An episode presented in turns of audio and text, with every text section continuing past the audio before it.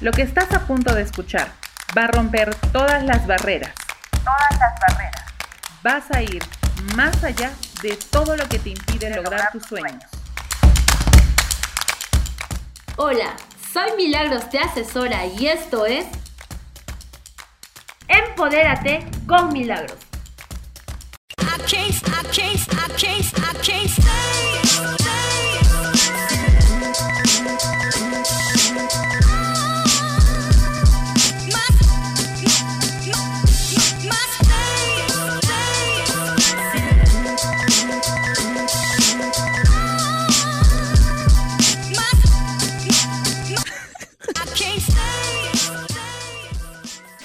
¿Cómo estás? ¿Qué tal? Te saluda Milagros, te asesora y quiero darte la bienvenida a mi canal. Hoy te voy a contar algo que nunca he hablado en las redes. ¿Cómo es que llegué a facturar mis 300 mil primeros soles? ¿Quieres saber cómo? Aquí te va la historia. Justamente es, es pues, es resultado de lo que tanto vengo predicando y es los remates judiciales.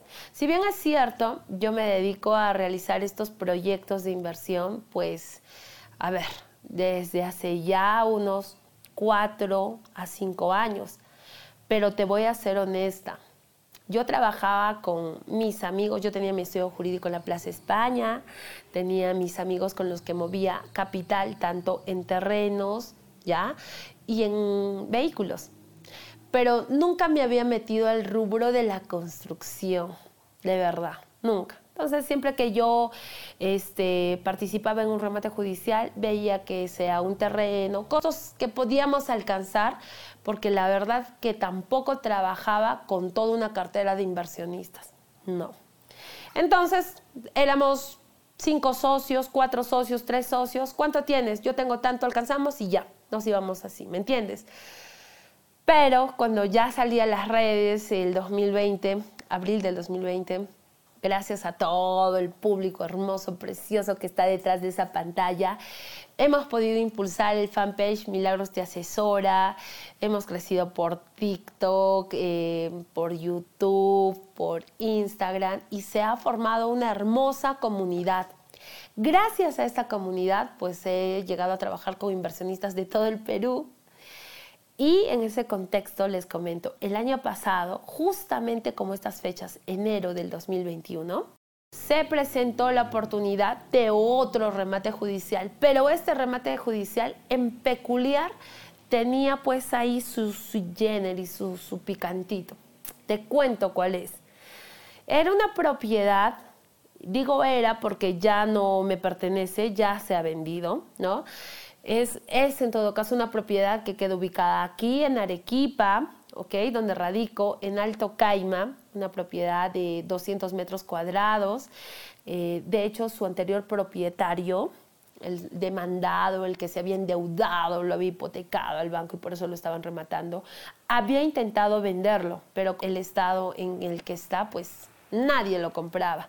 ¿no? Cuando yo lo vi también, de hecho, no me, no me animé porque si ustedes lo ven, no está pues para comprar. Pero cuando tú vas a analizar una oportunidad para participar en un remate judicial, tienes que ver muchas características. Aparte de que tienes que analizar el edicto, revisar el expediente judicial, eh, negociar con el ocupante precario, ver la ubicación de la propiedad, ¿no? Que cumpla con esos B de buenos, que esté bien ubicado que tenga una buena, se podría decir que esté en una buena convocatoria o por lo menos que tenga un buen precio base para participar en el remate. En, en, este caso era segunda convocatoria y ustedes saben que en segunda convocatoria pues el precio es mucho menor, el 15% menos que en primera convocatoria.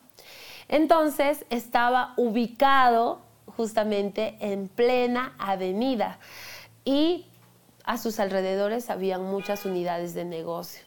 Entonces, estaba pasando por mi ojo clínico y sí, efectivamente, el ocupante precario, quien era el demandado en este caso, accedió a negociar con mi persona y con un socio con quien llevé adelante este proyecto. Cuando nosotros tocamos la puerta, eh, esta persona se mostró un poco desconfiada. ¿no? no se van a asustar cuando ustedes vayan a tocar puertas. De hecho, las personas van a decir, ¿por qué estás tocando mi puerta? ¿Sabes? O sea, ¿tú quién eres para tocar mi puerta? Pero tú tienes que saber con qué argumento está haciendo. De hecho, tú ya has tenido que estudiar el expediente judicial, conocerte el edicto, saber cuál es la tasación, saber el precio base. Entonces, nosotros habíamos ido con todo ese conocimiento. De todos modos, ya teniendo yo la experiencia, siendo abogada, les voy a confesar algo, se me es un poco más fácil negociar. Pero aún así, Fuimos a negociar con el ocupante precario, accedió a negociar, definitivamente no podía pagar su deuda y les voy a, les voy a regalar un tips valioso. ¿Quieren que les cuente? La mayoría de personas que están endeudadas, si han tratado de luchar por recuperar esta propiedad, han contratado a un abogado, a un estudio jurídico si han intentado recuperar su propiedad, ¿ya? Porque hay quienes ni siquiera se apersonan al proceso y están como rebeldes y no les interesa perder, tienen tantas propiedades o, saben que no tienen ni para el abogado y dicen, ya pues no pagué, que, que se remate. Hay casos también. Pero hay otros casos en los que dicen, no, esa propiedad yo no la voy a perder, que el banco tiene la culpa, que me han cobrado muchos intereses, que voy a dilatar el proceso, voy a dilatar tanto el proceso que en ese tiempo voy a capitalizarme y voy a pagar la deuda. Hay tantas cosas. En ese contexto, a ver, al contratar a un abogado, muchos abogados, colegas míos, faltos de ética, usan el argumento de que yo te estoy dilatando el proceso tanto tiempo porque te estoy recuperando tu propiedad. Estoy presentando unas apelaciones con unos escritos y justamente argumentándonos en que la entidad financiera te ha subido los intereses y, y por todo ello te voy a recuperar la propiedad. Y créeme no sé si te ha pasado, escribe en los comentarios, que hay personas que se creen este argumento, como quiera que no tienen las facilidades de revisar el expediente judicial, de apersonarse al Poder Judicial o hacerlo tan simple desde tu computadora. Yo te invito, tengo un video corto, ahí te dejo el link para que puedas revisar un expediente judicial así en un minuto, desde tu casa, gratis, desde tu celular. Entonces hay personas que ignoran esta información y simplemente se dejan llevar por lo que el abogado les dice. ¿Y qué creen? Este caso era así. Al tocar la puerta, el señor nos dijo, no, antes de acceder a negociar, nos dijo, mi abogada lo está recuperando la propiedad. Entonces yo dije, qué raro, habla pelado. Revisando el expediente judicial no había ni un escrito. Señor, le digo, ¿está usted seguro que está apelando? Sí, claro, a mí me ha dicho pero yo le mostré el sistema, ¿no? El SEG, revisión de expedientes, y le digo, mire, aquí no hay nada, el último escrito es tal, la última resolución es tal, y el señor, vaya sorpresa que se llevó. Claro que a la primera visita no me creyó, tuvimos que ir una segunda vez porque yo le dije, hagamos lo siguiente, no, no me cree a mí, que soy una tercera, una extraña, pero te dejo, mira, aquí está mi tarjeta de abogada, ¿ok? Date la oportunidad de ir donde otro abogado Ve, ve, busca por la Plaza España, aquí en Arequipa en la Plaza España hay muchos abogados. Busca donde otro abogado y pregúntale con tu número de expediente si es verdad que se te ha presentado una apelación y también pregúntale cómo es que va a terminar este remate si es que no cancelas tu deuda. O sea, pregúntale si se va a llegar a recuperar o no tu propiedad. No me hagas caso a mí, te doy la oportunidad de que tú vayas y te cerciores con un tercero. ¿Y qué creen? Eso hizo. Así que yo volví de dos días y justamente me dice, señorita, usted tiene razón. Entonces poco a poco ganamos la confianza, accedió a negociar con nosotros. Al participar en este remate judicial, yo te voy a dar montos a, pues, montos generales, ¿ok? Para que tengas idea cómo es que he vivido esta experiencia y cómo todo ese cambio que ha pasado el 2021 sociopolítico y el cambio de presidente, de Castillo y todo, pues a la larga me ha dado una gran lección. Y te voy a explicar por qué.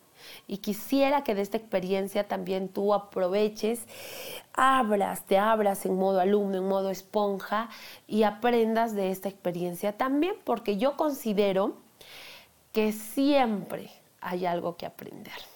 Y esa es mi convicción al hacer estos videos, comentarte, contarte mis experiencias, tal vez soltarme un poquito más en este blog de podcast, cosas que yo jamás me he atrevido a hablar en redes, pero que yo sé que te van a servir, ¿sabes? Te van a servir. Al negociar ya con el Señor, pues eh, accedimos a participar en el remate judicial. Miren, Fui la única postora en segunda convocatoria y me lo llevé a precio base. El precio base era 47.700 dólares. Para ese entonces el dólar estaba a 3.60, recuerdo. Es como que 173, 174 mil, 175 mil, por ahí, ¿no? Soles. nos costó pues adjudicarnos la propiedad, más, digamos que, más las tasas, incrementenle a 177 mil. Entonces, este, al participar en el remate, nos dimos pues este, con la sorpresa, no con la sorpresa, porque antes ya de participar en el remate habíamos entrado a la propiedad y esta propiedad, como ustedes vieron en la foto, estaba construido todo el primer piso y el segundo piso estaba para techar pero como el señor se había endeudado, ya no pudo hacer nada. Entonces, al momento de remodelar, fue una, ay Dios, fue una decisión muy difícil decidir si lo techamos, lo dejamos así, solo remodelamos el primer piso, no sabíamos qué hacer. Es, es, otra cosa participar en un proyecto de remate judicial y otra cosa meterte a construir. Teníamos para tal caso que cambiar todo el plano de la propiedad y todo el segundo piso pues estaba construido con paredes ya presto a techar y digamos que las distribuciones no fueron hechas por un arquitecto, un profesional, sino pues a conocimiento del propietario, en ese entonces del ocupante precario, del señor que ya se pasaba a retirar. Y no era bonito, no era una distribución comercial, no lo era. En ese contexto, pues conversando con mi socio, difícilmente llegamos a, a la conclusión que teníamos que construirlo. Así que optamos por sacar presupuestos, obviamente siempre trabajando de la mano de los profesionales que se dedican a esto, arquitectos, ingenieros. Y sí, sí, eh, tuvimos que tumbar todas las paredes del segundo piso y pasar a hacer otro plano y otro modelo y van a ver cómo quedó esta casa, cuán bella, hermosa, les puedo decir lo siguiente. De toda esa avenida, es más, de toda esa urbanización, es la casa más hermosa. Mira, es muy bonito cómo cuando nosotros desarrollamos proyectos inmobiliarios podemos aportar a la sociedad, no solamente dando de calidad de vida a una familia que va a a tomar, este, va a comprar esa propiedad, sino cómo urbanísticamente embellece, embellece la zona. E, es, es increíble, es increíble. Ustedes van a ver cómo va a quedar la propiedad y, es, es hermoso.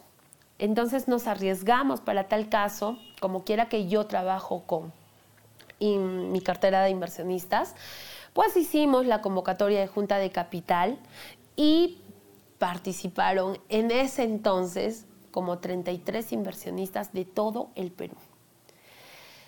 Eh, todos fueron parte del proceso del techamiento, de la remodelación, porque todos los proyectos que yo realizo son vivenciales. Es más, les invito a que vayan a mi fanpage. Ahí está. Cada vez que yo me adjudico una propiedad o compro una propiedad antes de remate judicial, lo transmito en vivo, con la transparencia del caso. Si hay algún techamiento, alguna remodelación, todo está en vivo. Así que vayan al fanpage. Y nada, pues al momento de adquirirlo, les dije que lo adquirimos a 47.700 dólares, pero para la construcción, ah, ya, era más o menos como unos 60 mil dólares, que sumado, sumado estos 47 mil más los, más los, ¿qué les digo? Más los 60 mil, nos daba, recuerdo, como 100 mil dólares en gastos. No debía pasar el precio base con el que participamos, más la remodelación y construcción, no debía pasar de 100 mil dólares. Así lo sacamos presupuesto una y otra vez con el Centro de Arquitectos con el pool de arquitectos que trabajamos y nos dijeron eso. Perfecto, felices, porque si nosotros hacíamos toda esta construcción, toda esta inversión, la propiedad por lo menos estaba valorizada a venderse a 160 mil dólares, por lo menos. Entonces dijimos, no está mal, es como que se está invirtiendo 100 mil para ganar 60 mil dólares e ir restando los gastos que se le va a pagar, los intereses a los inversionistas, algunos impuestos. Igual no estaba mal. Y dijimos, bueno, vamos. Y lo hicimos. Ay, no saben. Pasó el tiempo, definitivamente empezó a, la primera dificultad que yo tuve es que cuando empezaron a construir, dije, ya apúrense con el techo, porque ni bien empezamos con ese proyecto, se venía la segunda oleada. Y el gobierno anunciaba el segundo encierro. ¿No? Por 15 días y yo decía, no vaya a ser, no vaya a ser que nos pase como la primera oleada, que nos van a tener en pandemia, en encierro, 15 días y 15 días y mis trabajadores no van a poder ir a trabajar, estaba muy preocupada, así que les dije, agilicen todo para el techamiento. Y ustedes no saben, los, la gente trabajaba. Y hubo el techamiento antes de que tenga el gobierno que anunciar la segunda oleada y si va a haber encierro o no. Felizmente no fue como la primera vez, había tránsito definitivamente restringido, hemos vivido por todo un año con toque de queda y todo ello. Pero pese a todas esas vicisitudes, el sector de el sector inmobiliario ha seguido su curso. Lo mismo con mi proyecto. Entonces, seguían trabajando los, los, bueno, los maestros de obra. De hecho, que nosotros hemos tercerizado este trabajo con un con un centro de arquitectura que ha tenido que entregarnos la obra, pero de todos modos teníamos también un ingeniero supervisor de la obra y nosotros que íbamos a ver, por lo menos yo me he involucrado, si ustedes van a mi fanpage, me he involucrado hasta en las compras de los materiales, pero no porque yo no haya contratado a profesionales que lo hagan, sino porque yo quería aprender dónde es que venden la cerámica, dónde es que venden el porcelanato, cuál es la diferencia, o sea, yo quería aprender y de hecho he aprendido cuáles son las tiendas que son mayoristas, los que distribuyen, dónde es barato. ¿Para qué les digo? Les digo que vayan al fanpage porque yo transmitía comprando ahí los tomacorrientes, imagínense. Entonces, en ese contexto, nosotros teníamos presupuestado, a tenemos, teníamos el proyecto como para unos ocho meses. Dijimos cuatro meses suficiente para la construcción y cuatro meses la venta, ¿no? Aún así se le explicó a nuestros inversionistas que podría haber riesgos, que tal vez viene una tercera oleada, que el mundo se paraliza, tantas cosas. Si fuese así, todos esperamos la venta de la propiedad, pero más de ocho o nueve meses, en el peor de los casos, no debería de pasar. Entonces, ya había pasado cuatro meses y sí, la obra estaba avanzando, pero todo el personal se enferma de COVID. Casi se me mueren los obreros. Y no es una cosa tan sencilla como decir, ok, váyanse a su casa a descansar y vengan otros y de, una, de la noche a la mañana retomen la obra. No. Entonces como que se perdió ahí entre que se recupere uno y otro un mes. Y luego, y luego les digo por experiencia también, es que ustedes tengan que tener un contrato con cláusulas de penalidad cuando tercericen una obra, con los maestros, con el centro de arquitectura, con todo. Porque si, si tú dices, dame un tiempo, se tiene que cumplir el tiempo. Y les voy a ser honesta, no me cumplieron el tiempo por N cosas. Otra cosa, los materiales. Los materiales supuestamente son los profesionales que te tienen que decir, mira, en esta puerta entran tantos ladrillos, tanto cemento y puede haber un margen de error, así, ¿no? Pero hubo muchos márgenes de error. Entonces todo eso retrasó la obra, aún así lo afrontamos, pero todo ese tiempo, esos cuatro meses que estaba, que estaba pues designado para la construcción de esa obra, no se volvió en cuatro meses, se volvió en seis meses. Es más, los el último mes, con toda la enfermedad de, la, de, los obreros, con todos los presupuestos que se desestabilizaban, este, se demoró así. El último mes, recuerdo, uno de los últimos meses, se dio el cambio de presidente, que de verdad fue ya una cosa con la que uno tenía que lidiar, porque no era mi único proyecto, pero les comento en base a este proyecto. Aparte de que yo me preocupaba por mis demás proyectos, era este proyecto porque yo tenía un presupuesto que había sacado en dólares en base a 3.6, ¿recuerdan? No tenía que pasar más de 100 mil dólares. O sea, en el peor de los casos, con, con incluso con, con todos sus márgenes de riesgo. Pero ¿qué pasó cuando salió ese presidente? El dólar se disparó. 360, 37, 38, 39, 3, 4, 4, 10, 4, 11. Y yo tenía, estaba en la última etapa de acabados de este proyecto. Y mi, y mi presupuesto pasó a inflarse y el dinero no lo teníamos.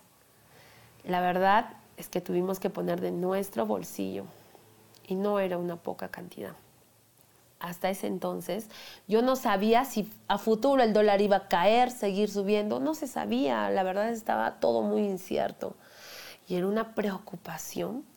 En ese momento tal vez te pones a pensar eh, y yo agradezco mucho a mi socio que nos vimos en una situación tan difícil, pero lo que me agradó de él es que afrontamos la situación lo afrontamos con toda interesa y sabiendo que pues así es un proyecto, a veces se puede ganar y a veces se puede perder. Y saben, una vez más soltamos y no nos aferramos, dijimos, perfecto, si en este caso nos ha tocado perder, oye, ya, ¿no? ¿Qué vamos a hacer? Por más que hemos ajustado presupuestos, uno, no nos hemos permitido usar materiales paupérrimos para esa propiedad, porque por siempre, siempre, siempre está la calidad de vida que ofrecemos. Yo no me permitiría que mi proyecto vaya con un tubo, el peor tubo, con, con lo peor, no. Entonces nosotros concluimos nuestro proyecto como habíamos designado al inicio, solo que por la suba del dólar nos subió más, nos salió más, tuvimos que afrontarlo nosotros y dijimos, perfecto, lo asumimos. yo esperaba eso obviamente de mí, eh, no sabía qué esperar de mi socio en ese momento, pero en esos momentos difíciles es donde realmente tú conoces a las personas. Y yo lo pude conocer a él ahí. Y yo muy feliz, de verdad. Porque los dos dijimos, no vamos a ofrecer eh, algo barato, no vamos a, perjudicar a la persona que se compra esta propiedad ni a nuestros inversionistas por toda esta situación que está escapando obviamente a nuestras manos. Lo vamos a afrontar nosotros. Y lo afrontamos. Y soltamos, porque incluso caímos en, en una situación en que de pronto toda la comisión que nos iba a caer a nosotros es lo que estábamos dando, o sea, no íbamos a ganar nada, estábamos trabajando gratis. Y dijimos, no importa no importa, en este proyecto nos habrá tocado eso, lo asumimos, aprendemos y soltamos. Y de esa manera nos desprendimos del dinero. Cuando pasó el tiempo, el dólar siguió subiendo un poquito más incluso, creo. Pero saben, y de esto no habíamos sido conscientes, que si nosotros estábamos habíamos presupuestado vender esta propiedad a 150 mil o 160 mil dólares. En definitiva, estaba tan hermosa la propiedad que cuando llamamos a un corredor, de hecho a mí me faltaba, como me, entregaron tarde la propiedad, yo solo tenía un mes para vender esta propiedad para que se cumplan los ocho meses y los inversionistas ya me estaban, ya me estaban exigiendo también.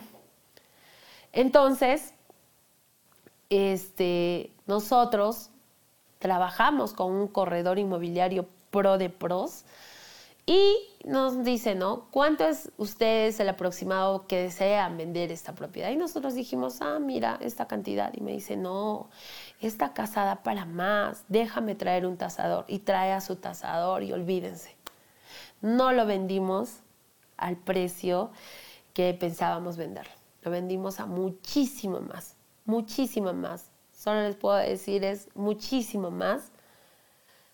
Y al momento de nosotros darlo por perdido, descubrimos que ah, así como en un momento nos desestabilizó todo esto el presupuesto, nos jugó a favor al momento de la venta. porque aparte de que costaba muchísimo más, el dólar había subido y en definitiva lo que pensábamos ganar pues también se multiplicó. Y eso lo tomamos como una bendición de Dios, porque al principio nosotros lo dábamos por perdido. La verdad, no pensábamos, no pensábamos. Y sí, las ganancias llegaron a esta cantidad que titula este video, gracias a Dios, fuera de impuestos, fuera de, devolver el dinero a nuestros inversionistas, fuera de todo, yo recuerdo que, que, fue una gran sorpresa para nosotros. Lo tomamos como una bendición de Dios, porque una vez más me di cuenta que cuando tú haces las cosas correctamente, el universo, Dios, la vida, de verdad que te devuelve.